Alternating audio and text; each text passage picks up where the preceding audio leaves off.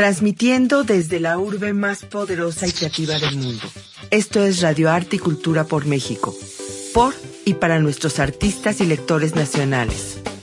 A más de 2.000 metros sobre el nivel del mar, esparciendo letras sobre el mundo. Poesía no eres tú, porque si tú existieras, tendría que existir yo también. Y eso es mentira. Nada hay más que nosotros, la pareja, los sexos conciliados en un hijo, las dos cabezas juntas, pero no contemplándose, para no convertir a nadie en un espejo, sino mirando frente a sí hacia el otro. El otro, mediador, juez, equilibrio entre opuestos, testigo, nudo en el que se anuda lo que se había roto. El otro, la mudez que pide voz al que tiene la voz y reclama el oído del que escucha. El otro, con el otro la humanidad, el diálogo, la poesía comienzan. Radio Arte y Cultura por México es un programa inclusivo, diverso, literario y divertido, porque el arte y la cultura son maravillosos. En nuestros comentarios editoriales, el director del proyecto, el doctor Marx Arriaga Navarro, la crisis de salud descubrió comportamientos que necesitamos discutir. Nos encontrábamos en escenarios donde la lectura se interpretaba como una acción vinculada a ciertos momentos del desarrollo ciudadano, en donde su valor como herramienta de transformación social se desdibujaba ante su carácter estético. Así, se repetía sin cesar que la lectura era importante porque divertía a las personas, porque las ayudaba a evadirse de su realidad y a sonreír. Apreciábamos la lectura desde un plano infantil como una obligación de los niños en su educación básica. El desarrollo de esta literatura para niños creció en las últimas décadas, pero al sectorizarse en ellos generó algunos fenómenos en los hábitos de lectura de toda la población. Los datos demuestran que a medida que los niños avanzan en su educación, se frustran las expectativas en el desarrollo de sus habilidades lectoras, en donde los niños pierden el gusto por la lectura al entrar a la adolescencia. Esta infantilización de la lectura, esta sectorización, es el resultado de una política pública encaminada a una propuesta de mercado en donde se fomenta la adquisición de un producto, pero no el desarrollo del individuo.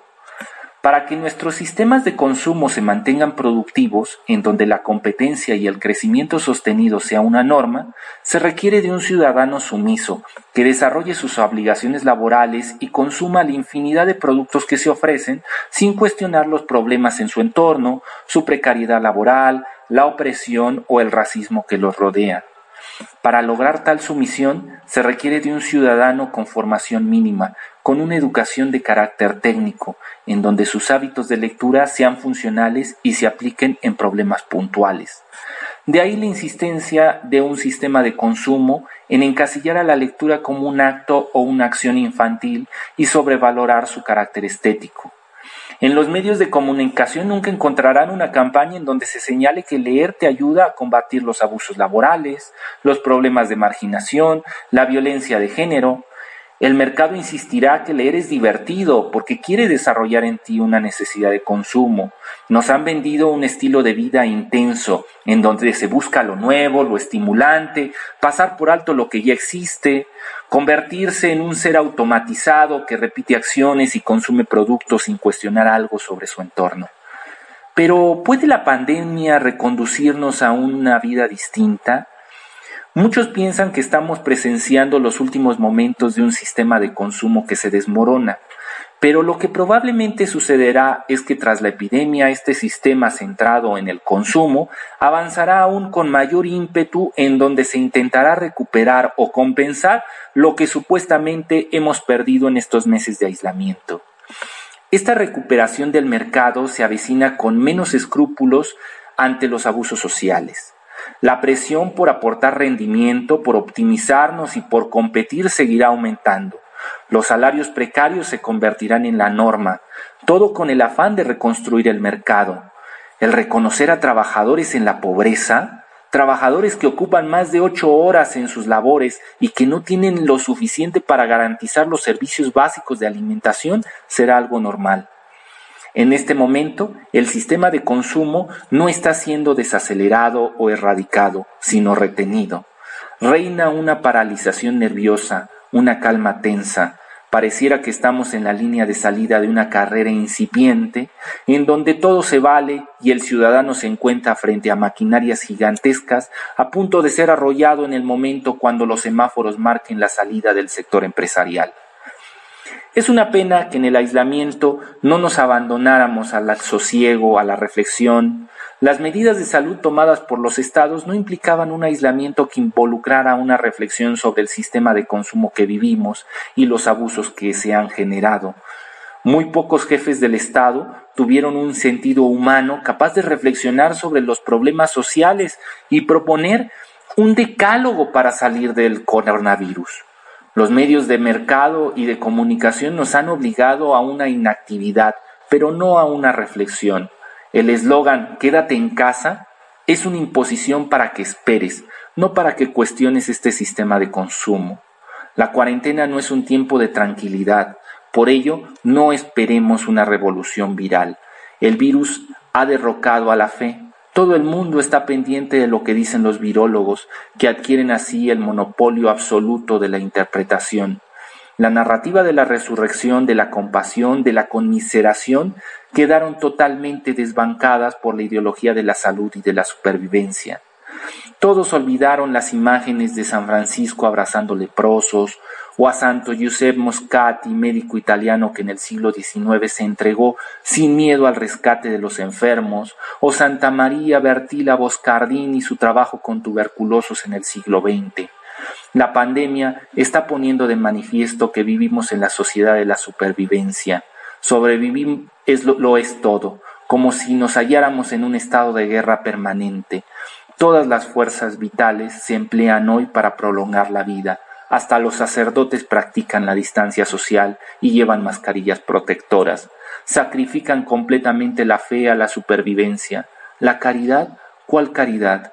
La caridad se expresa guardando la distancia.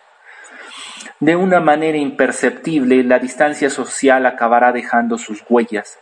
Ya se está convirtiendo en un acto de distinción social. Solo los ricos se pueden permitir la distancia social.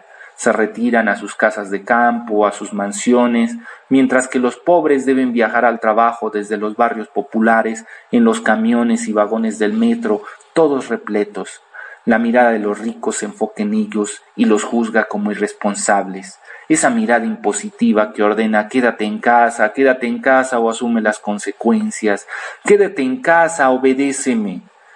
Los teléfonos inteligentes y la digitalización hacen que vivamos en una sociedad sin miradas. La comunicación digital tiene consecuencias negativas en nuestra relación con los otros. Cada vez perdemos más empatía. El rostro enmascarado aísla a las personas sin que lo noten y acelera la desaparición de la empatía. Por ello, hoy más que nunca necesitamos desautomatizar los sentimientos. Debemos rescatar la empatía social y ese trabajo no es sencillo. Las artes pueden auxiliar, pero solo lo lograrán si los elementos artísticos están ligados a un factor estético o a un compromiso social ideológico. Pero si el artista solo busca saciar una necesidad de mercado, entonces solo encontraremos una justificación más del sistema de consumo que nos rodea. Por suerte, la literatura se levanta como la gran herramienta para desautomatizar al individuo. Cuando un ciudadano ha olvidado la sensación que produce un amanecer, la brisa del rocío, la sonrisa de una madre al ver los primeros pasos de su hijo, el primer beso, la primera vez que nos enfrentamos a la muerte o la desesperación, cuando el ciudadano ha olvidado aquellas sensaciones, perdiendo la empatía social, cuando el ciudadano se ha convertido en un ser frío, enmascarado, que grita Quédate en casa. Cuando grita policía, deténgalo, oblíguelo a quedarse en casa. Cuando eso sucede, cuando hemos perdido toda empatía social, entonces aparece la literatura como una herramienta para recuperarla. Pero implica abrir los ojos del individuo y enfrentarlo a su realidad. El primer paso de una emancipación es reconocer que existe un ambiente opresor que nos beneficia o perjudica. Este punto de vista crítico del mundo es peligroso para un sistema que tiene como meta acumular la riqueza. Por ello, remando en contra de la corriente, se deben generar espacios para que todos los encargados de bibliotecas públicas del país y todos aquellos que están convencidos que la lectura es una herramienta transgresora del sistema de consumo en donde vivimos, dialoguen. Se quedan con ustedes los locutores Fernando Beltrán y Eric Marvás en la sección Mucho gusto de conocerte libro. Desde Radio Arte y Cultura por México, exploremos. Mi estimado Eric, ¿cómo te encuentras? Pues una vez más juntos en este nuevo programa de Arte y Cultura Biblioteca México, el podcast de los y para los bibliotecarios del país. Hemos decidido grabar en esta ocasión a sana distancia y queremos enviar un fuerte saludo a todos los bibliotecarios, a toda la red que nos está escuchando, que gracias a ellos está creciendo este podcast poco a poquito con sus recomendaciones, con su participación del boca en boca y pues qué más que agradecer a todos ellos que están haciendo una, labor muy importante. Comentar que el director general del proyecto, del podcast, el doctor Marx Arriaga Navarro, también está teniendo un éxito importante con estos Facebook Live en torno a las problemáticas variadas de las bibliotecas, el fomento de la lectura, en fin, sobre los acervos, entonces muy al pendiente y pues bueno, de nuestra parte comenzamos este programa dedicado a Rosario Castellanos. Así es, querido Fernando, ya estamos en el podcast número 18 y pues muy contentos todos acerca de cómo se va dando la situación, porque además ya estamos en semáforo naranja, entonces ya se empieza a ver un poco más de movimiento en las calles y sin bajar la guardia y con los cuidados necesarios creo que vamos a llegar a buen puerto. Afortunadamente, el programa del día de hoy ha empezado con la propia voz de Rosario Castellanos, que creció en la hacienda de su familia en Comitán, en la región maya del sur de México, denominada Altos de Chiapas. A la edad de siete años, su hermano menor Mario murió de apendicitis y sus padres murieron en 1948. De algún modo ella siempre se vio muy cercana a la muerte, entonces pues a partir de la muerte de sus padres queda con medios financieros muy limitados, pues de algún modo eso la hizo luchar y convertirse en la gran escritora que, que fue. Se casó con el profesor de filosofía Ricardo Guerra Tejeda en 1958 en el 61 tuvo su único hijo, Gabriel Guerra Castellanos, que es un politólogo egresado de la Universidad Libre de Berlín Occidental. Ella trabajó como promotora cultural, eh, dirigió teatros, guiñoles, eh, también trabajó en la UNAM como titular de la Dirección General de Información y Prensa hasta el 66 y en 1971 fue nombrada embajadora de México en Israel. Entonces ella fue una gran escritora. Su obra trató muchos temas políticos. Eh, concebía el mundo como un lugar en el que uno está comprometido, como lo expresó en su poemario Lívida Luz.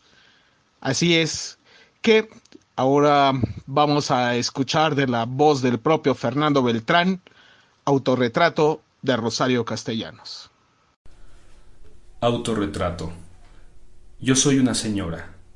Tratamiento arduo de conseguir, en mi caso, y más útil para alternar con los demás que un título extendido a mi nombre en cualquier academia. Así pues, luzco mi trofeo y repito, yo soy una señora, gorda o flaca según las posiciones de los astros, los ciclos glandulares y otros fenómenos que no comprendo. Rubia si elijo una peluca rubia o morena según la alternativa. En realidad mi pelo encanece, encanece. Soy más o menos fea. Eso depende mucho de la mano que aplica el maquillaje. Mi apariencia ha cambiado a lo largo del tiempo, aunque no tanto como dice Berringer, que cambia la apariencia del genio.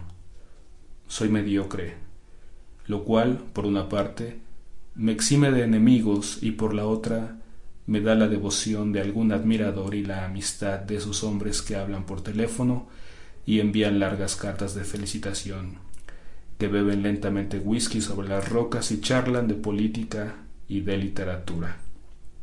Amigas, mm, a veces, raras veces y en muy pequeñas dosis. En general, rehuyo los espejos.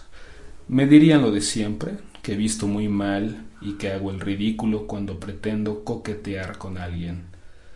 Soy madre de Gabriel. Ya usted sabe, ese niño que un día se erigirá en juez inapelable y que acaso además ejerza de verdugo. Mientras tanto lo amo. Escribo este poema y otros y otros. Hablo desde una cátedra, colaboro en revistas de mi especialidad y un día a la semana publico en un periódico.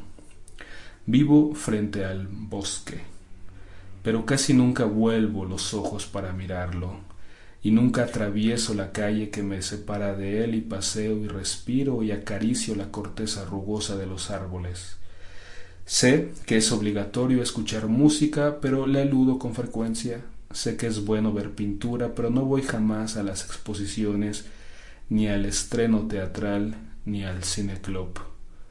Prefiero estar aquí, como ahora, leyendo, y si apago la luz, pensando un rato en musarañas y otros menesteres.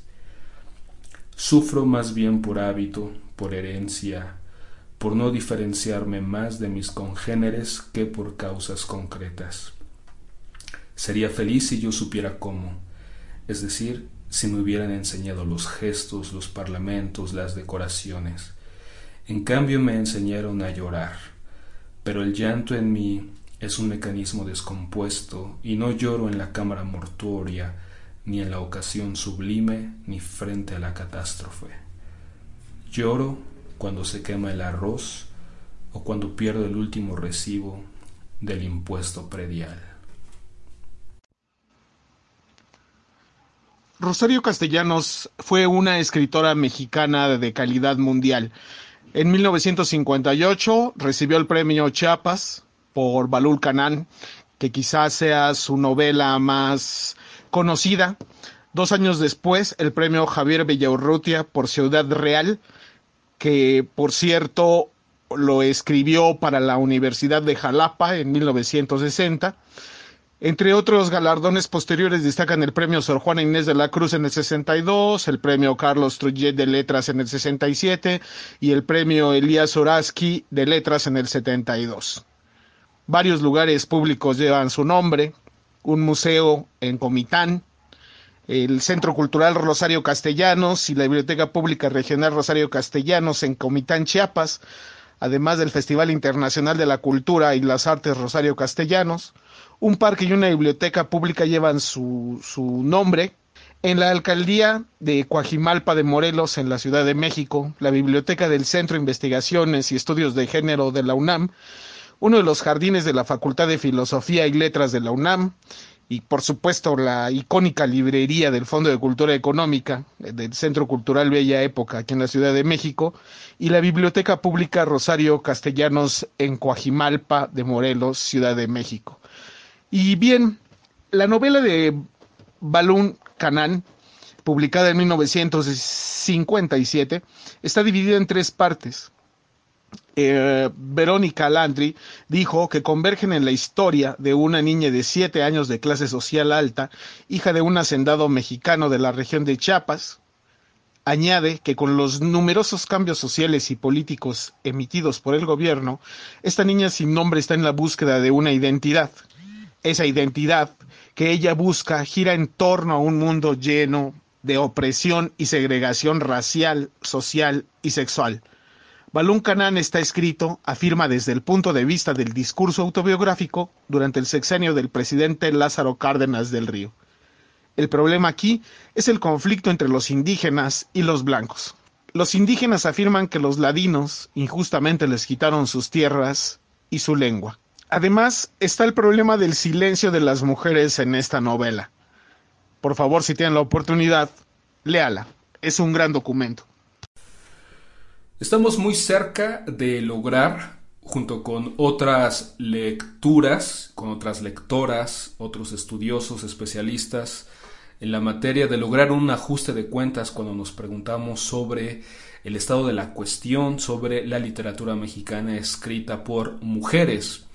Es decir, que Rosario Castellanos eh, aparece inmediatamente en los primeros lugares, quizá junto con Sor Juana Inés de la Cruz, o Elena Garro, que aparecen en las primeras posiciones cuando nos preguntamos sobre esta cuestión. Es quizá también una pregunta injusta, una pregunta que nos desborda eh, la ignorancia sobre todas aquellas plumas que, que, se escribieron durante el siglo XX, antes en el siglo XIX. Pero lo cierto es que Rosario Castellanos ocupa un lugar muy significativo en el siglo XX eh, mexicano, sobre todo porque me parece a mí que ella es una figura representativa de que una obra es el resultado realmente de la insatisfacción con el mundo, la insatisfacción de haber sido mujer, la insatisfacción de haber conocido muy de cerca problemáticas eh, rudas, eh, pienso por ejemplo la discriminación y el racismo, en el estado de Chiapas.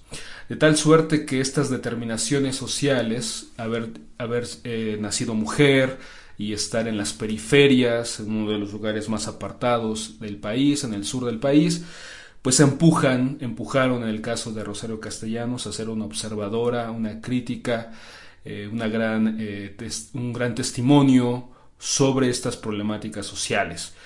Así que con respecto a... Ella nace eh, en la Ciudad de México, pero dado que la familia, sus padres son de Chiapas, ella muy temprana edad se muda al estado de Chiapas y es en efecto este lugar, Comitán, en el estado de Chiapas, en donde eh, Rosario Castellanos va a enfrentar a una situación muy difícil, eh, colonial, dominación, el racismo, la discriminación, y ella va a dedicarle tiempo después, si no mal recuerdo, son tres novelas, quizá la más voluminosa es Ciudad Real, pero quizá la más conocida es Balún Canán, y está este otro oficio de tinieblas, donde ella, en efecto, se dedica a narrar esta condición eh, de dominación que ejerce la, la, población blanca, la población mestiza, los ladinos, con respecto a la población indígena, eh y tojolabales, me parece que son los grupos étnicos que, que, estaban por allá o que vivían por allá. Y esta, eh, yo entiendo que Castellanos rechazó en las entrevistas que he podido rastrear que esta literatura en estas tres novelas pertenecían a lo que en la antropología se conoce como el indigenismo, es decir, una serie de, estudios en torno al mejoramiento o a la adaptación eh, por medio de políticas públicas de las poblaciones indígenas. Eh, y esta otra gran eh, condición social ¿no? de la mujer, que quizá con razón, pero quizá también sin ella, se habla mucho de que Rosario Castellanos pues fue la primera voz feminista en México, en el sentido de que con sus poemas y con su narrativa ella investigó, exploró, confrontó, denunció, eh, defendió la condición de la mujer.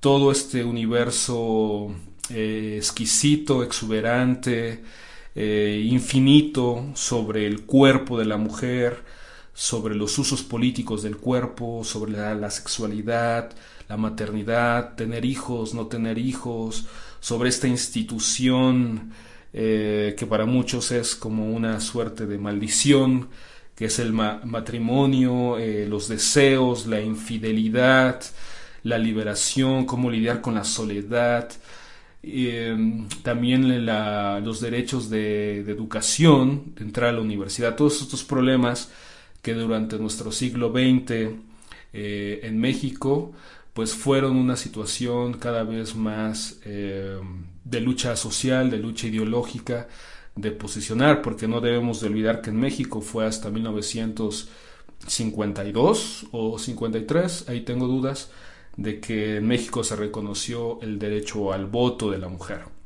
De tal suerte que esta, esta narrativa de Castellanos constantemente, quizá fue la preocupación, además de lo que se ha señalado del indigenismo, pues fue esta, esta postura de comprensión, de análisis, de lectura, de defensa, de crítica, de insatisfacción, de hartazgo, de problematización sobre la mujer, yo recuerdo muy bien que en esta otra novela eh, de los 60, Los convites de agosto, eh, además de trabajar esta parte de la propiamente de las clases medias y los conflictos que hay al interior de esta clase, pues sobre todo la defensa de la soltería, ¿no?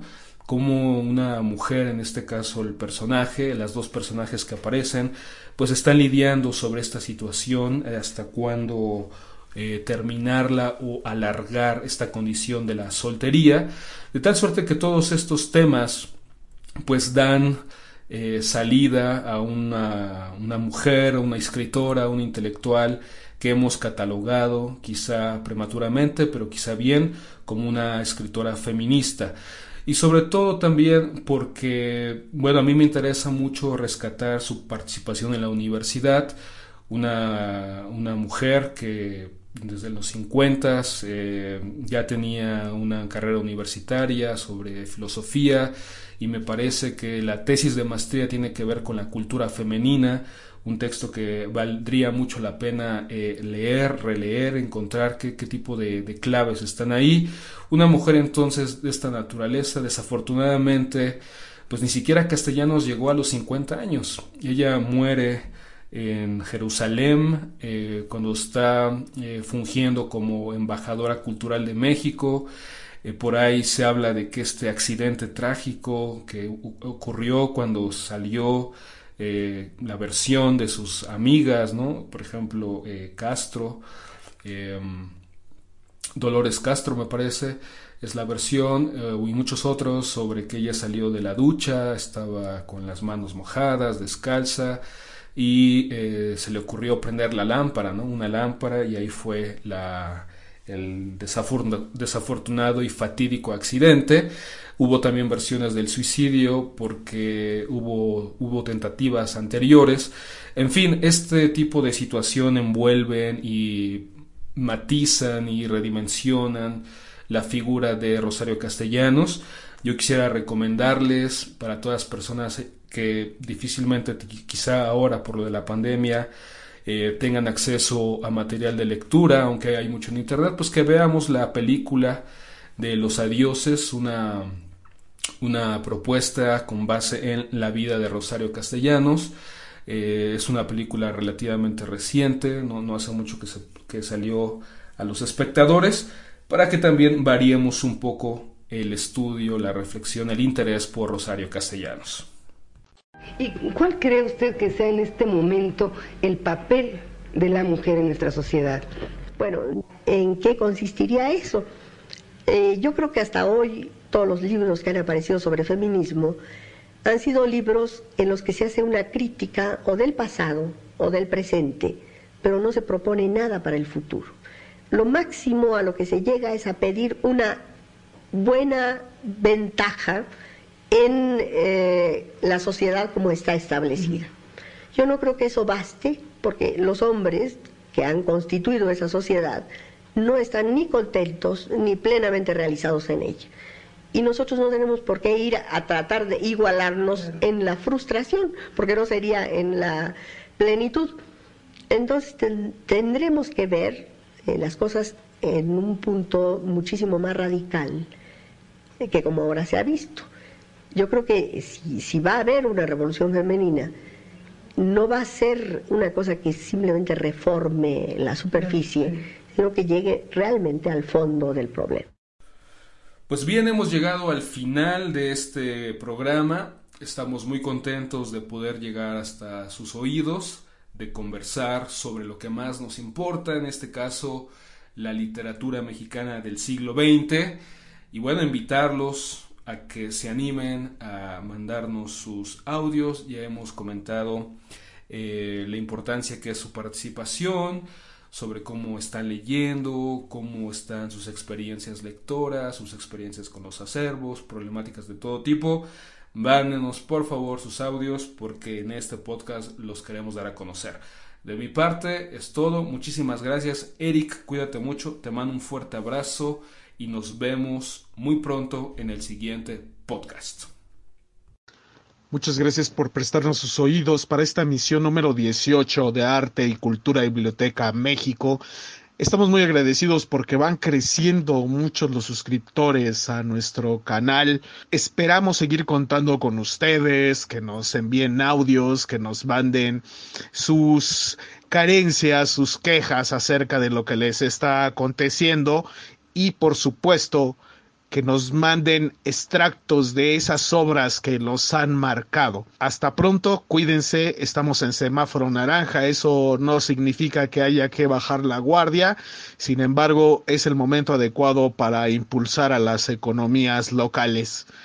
Como consejo, no vaya a surtirse a los grandes consorcios que ya todos conocemos. Activemos la economía de la gente que más lo necesita. Muchas gracias y hasta la próxima.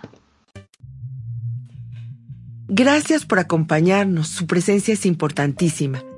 Hemos nacido por ustedes. Agradecemos su escucha, lo esperamos la próxima semana y le deseamos éxito y fortuna en todo lo que emprenda. Lo abrazamos en toda la extensión de la palabra. Nosotros, los que intervenimos en esta edición de Arte y Cultura por México. Hasta la siguiente letra. En la voz, Margarita Hernández.